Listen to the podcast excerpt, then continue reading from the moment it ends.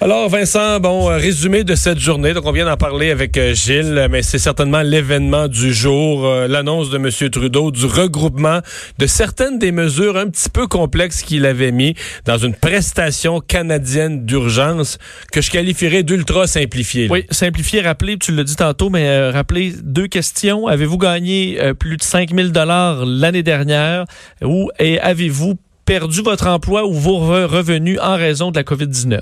Si vous on, dit votre emploi et vos revenus parce que dans le cas des, des travailleurs autonomes ou des gens à contrat, si vous avez perdu vos revenus mais que vous n'aviez pas un emploi au sens traditionnel, vous êtes admissible quand même. Exactement. Alors, euh, ça, on, se retrouve là et tout, tout le monde qui répond à ces deux questions-là, oui, euh, vont recevoir 2000 dollars par mois jusqu'à concurrence de quatre mois. Euh, on verra le site Internet. Il y aura un portail.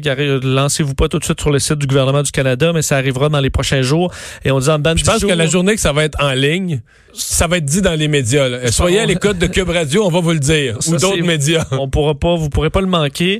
Et ensuite, ce sera dix jours le délai avant de recevoir un chèque. Alors, c'est la, la, version simplifiée. C'était une bonne, euh, c'est une bonne nouvelle pour bien des Et l'autre grosse annonce vient aussi d'Ottawa. Celle-là, elle est, moins gentille, mais elle est probablement plus nécessaire encore. Oui, là, euh, ce sera une sérieuse tape sur les doigts. En fait, même pas là, on passe carrément à une grosse tape pour ceux qui euh, ne respectent pas la mise en quarantaine qui est demandée depuis quand même là plusieurs jours maintenant pour les gens qui reviennent au pays.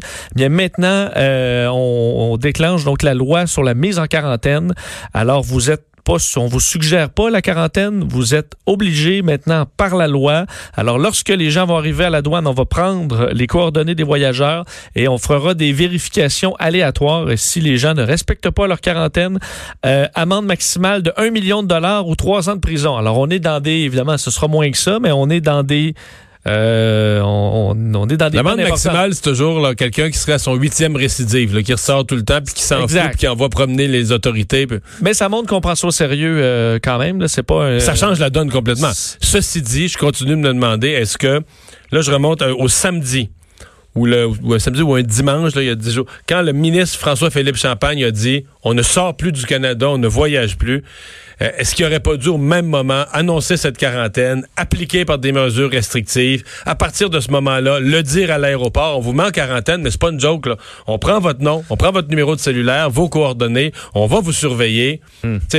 Parce que d'après les chiffres que M. Trudeau a donnés lui-même hier, depuis ce jour-là, il en est rentré environ un million. Là dans toutes les parties du Canada, par voie terrestre, euh, de Floride, des États-Unis, par voie aérienne, d'Europe, d'Asie. On dit au Québec, c'est 60% qui sont reliés à un voyage, là, des cas. Là. Donc, c'est 600 sur 1000. Oui, mais les autres sont reliés peut-être indirectement. Oui, un petit peu plus loin. Là, c'est la transmission communautaire. Mais, d'un à l'autre à l'autre, mais ça se peut que l'origine soit quand même ben, quelqu'un en voyage. Enlève ces 600-là, t'en enlèves probablement... Euh, 90% du total. C'est ça.